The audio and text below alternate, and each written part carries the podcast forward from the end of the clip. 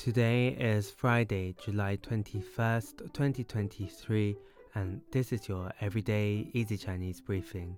大家好，我是林老师, and in under 5 minutes every weekday, you'll learn a new word and how to use this word correctly in phrases and sentences. Today's word of the day is chong, chong, which means to rush. Let's practice by making different words, phrases, and sentences with 冲. The first word is 冲洗,冲洗, which means to rinse. Let's look at each character of this word. 冲 means rush and 洗 means wash. A way of using it in a sentence is 在使用完毕后，请记得冲洗杯子。在使用完毕后，请 记得冲洗杯子。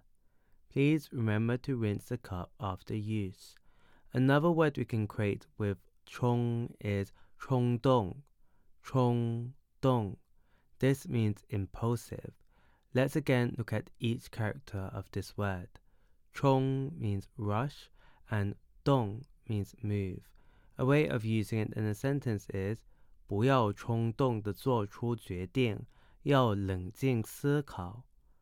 不要冲动的做出决定，要冷静思考。Don't make decisions impulsively. Take time to think it through. Finally, we can create the word 冲突,冲突, which means conflict. A way of using it in a sentence is 他们 之间发生了冲突，但很快就和解了。There was a small conflict between them, but they quickly resolved it.